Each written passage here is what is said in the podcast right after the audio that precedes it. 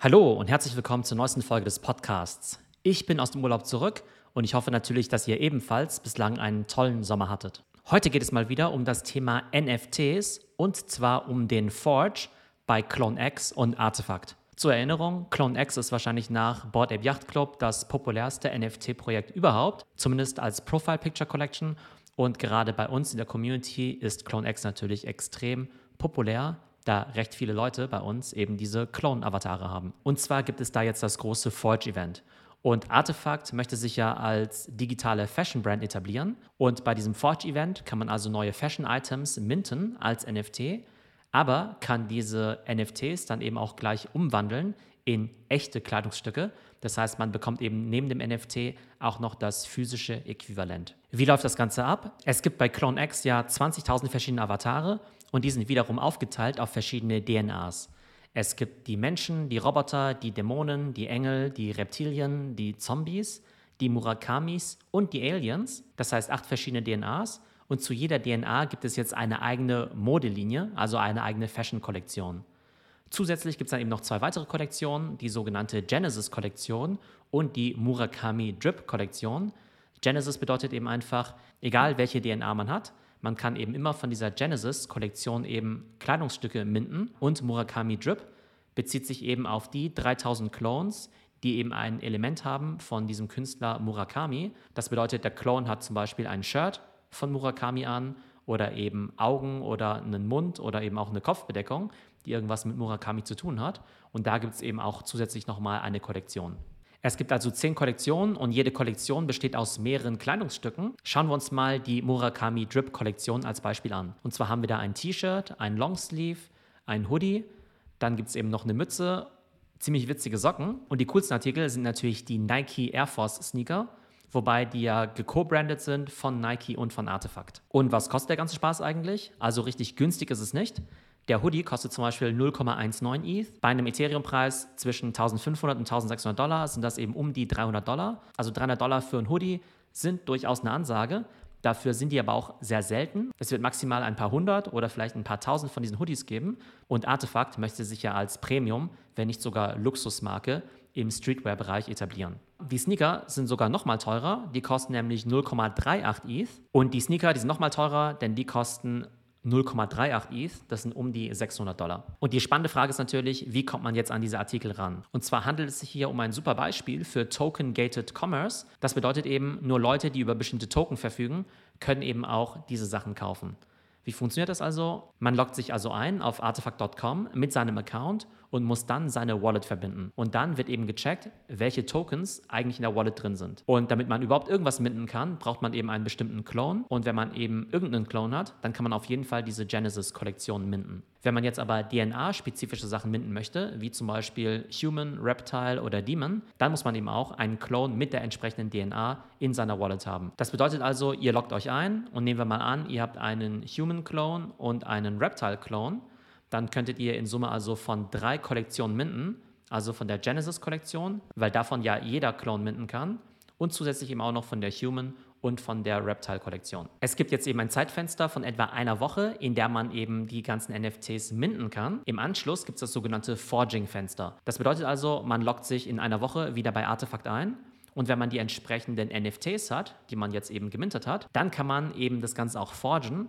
Man bestellt sich also das physische Äquivalent ohne zusätzliche Kosten, denn man hat ja schon bereits fürs NFT bezahlt. Das Ganze wird aber eine recht lange Lieferzeit haben. Also ich denke, dass die Kleidungsstücke, also die Hoodies, die T-Shirts, die Longsleeves und die Mützen in Q1, Q2 2023 rauskommen werden. Also es dauert sicherlich noch ein halbes Jahr. Und ich denke, mit der Auslieferung der physischen Sneaker werden wir noch warten müssen bis circa Q3 2023. Also, das dauert noch eine ganze Weile und so richtig günstig sind die Sneaker ja nicht. Das heißt, man geht jetzt eben schon mit 600 Dollar in Vorleistung, um dann irgendwann mal in einem Jahr vielleicht den Sneaker zu bekommen. Also da muss man auf jeden Fall ein bisschen Geduld mitbringen. Und spannend ist ja hier nicht nur die Komponente, dass es eben sehr seltene Collectibles sind, die eben token-gated sind, das heißt, man braucht eben den Token dazu, sondern die Vision bei Artifact und Clone X ist ja auch, dass die Clone-Inhaber irgendwann mal so eine Art Fashion-Reseller werden können. Das heißt, wenn ich eben exklusiven Access habe auf diese Klamotten, dann kann ich natürlich alle für mich selber kaufen oder ich kann vielleicht auch welche verkaufen. Und bei den Kollektionen ist es so, dass man von jedem Item eben zwei Stück kaufen kann. Sie nennen das One to Rock and One to Stock. Also eins zum selber tragen, eins zum Aufbewahren bzw. zum Verkaufen. Und aktuell kann man auch schon sehen, dass die NFTs, die gemintet worden sind, schon wieder auf OpenSea verkauft werden. Als Beispiel würde ich zum Beispiel den Murakami Drip Sneaker nehmen. Der kostet ja wie gesagt 0,38 ETH, wenn man den eben mintet. Und aktuell wird er eben zu 1 ETH auf OpenSea gehandelt, das heißt zu 1200 Dollar. Das heißt, wenn ich eben so einen Murakami Drip Clone habe, dann kann ich eben zwei der Sneaker minten. Den einen behalte ich und den anderen könnte ich jetzt schon für das Doppelte wieder auf OpenSea verkaufen. Das heißt, ich würde um die 600 Dollar Profit machen. Und die seltenste DNA bei CloneX sind ja die Aliens. Davon gibt es ja gerade mal 30 Stück. Dementsprechend gibt es auch nur 30 Menschen auf der Welt, die das überhaupt minden können, beziehungsweise noch weniger, weil es ja durchaus Leute gibt, die mehrere dieser Aliens besitzen. Also ich denke mal, auf der ganzen Welt gibt es vielleicht 20 Leute, die überhaupt über ein Alien Clone X eben verfügen. Und die können dann dementsprechend die ganz seltenen Sachen minden. Und die sind natürlich auch extrem teuer. Das heißt, ihr müsst euch vorstellen, von diesem Alien-Sneaker wird es dann langfristig maximal 60 Stück geben, ne, weil es ja 30 Aliens gibt. Jeder von denen kann eben zwei Sneaker minden. Das heißt, wir reden hier über eine Limited Edition von Nike und Artefakt-Sneakern mit einer Stückzahl von maximal 60 Stück. Und dementsprechend werden die bei OpenSea aktuell gehandelt für Preise zwischen 5 und 7 ETH. Der letzte ging zum Beispiel für 5,5 ETH weg. Und das sind ja mal schlappe 8000 Dollar. Und das ist deshalb spannend, weil ja die Leute, die den Alien-Clone haben, für etwa 600 Dollar das ganze Ding minden konnten und jetzt aber den Sneaker für 8000 Dollar eben wieder verkaufen können. Das heißt, ein wahnsinniger Profit.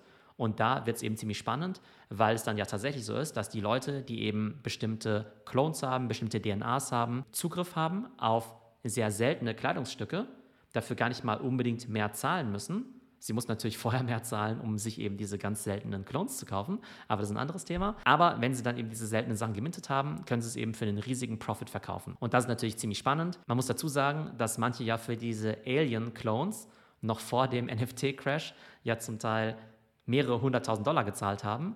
Das heißt, die werden jetzt dadurch nicht unbedingt einen Profit erzielen, indem sie jetzt zwei, drei Sneaker verkaufen. Aber insgesamt finde ich das Prinzip eben sehr spannend, dass man eben sagt, wenn ich eben bestimmte NFTs habe, dann kann ich eben auch entsprechend seltene NFTs minden und dann entweder selbst behalten oder für einen Profit auf OpenSea verkaufen. Der Job ist jetzt seit einigen Tagen live und wir haben schon die ersten Statistiken. Ich glaube, die Zahlen sind noch nicht überwältigend. Also wir haben augenblicklich eben um die 4 Millionen Dollar an Mint Revenue. Das heißt, in Summe wurden bislang eben 4 Millionen Dollar für diese Fashion-NFTs ausgegeben. Wir haben insgesamt 2100 Leute, die überhaupt gemintet haben. Man muss sehen, es gibt ja um die 20.000 Clones, beziehungsweise ein paar davon sind ja noch nicht gemintet. Also es gibt irgendwie etwas mehr als 19.000 Clones. Die sind auf etwa 9.500 Menschen eben verteilt. Und von diesen Leuten haben bislang erst 2.135 überhaupt gemintet. Und auf Dune Analytics gibt es dann eben ganz schöne Dashboards, wo man eben genau sehen kann, welche Artikel, welche Subkollektionen genau gemintet worden sind und das ist eben auch das Spannende natürlich an der Blockchain, dass es zwar ein Nike-Release ist, aber wir eben diese vollkommene Transparenz darüber haben, wie viel da eben auch verdient wird. Ich glaube, für uns Außenstehende ist es natürlich super cool, weil wir dann eben genau sehen können, was da eigentlich so passiert. Wir können ganz transparent sehen, welche Stückzahl es eben von welchem Item gibt. Und für die Brands ist es ein bisschen ein zweischneidiges Schwert, denn wenn der Job sehr gut läuft, dann möchte man natürlich auch gerne zeigen, dass da Millionen umgesetzt worden sind.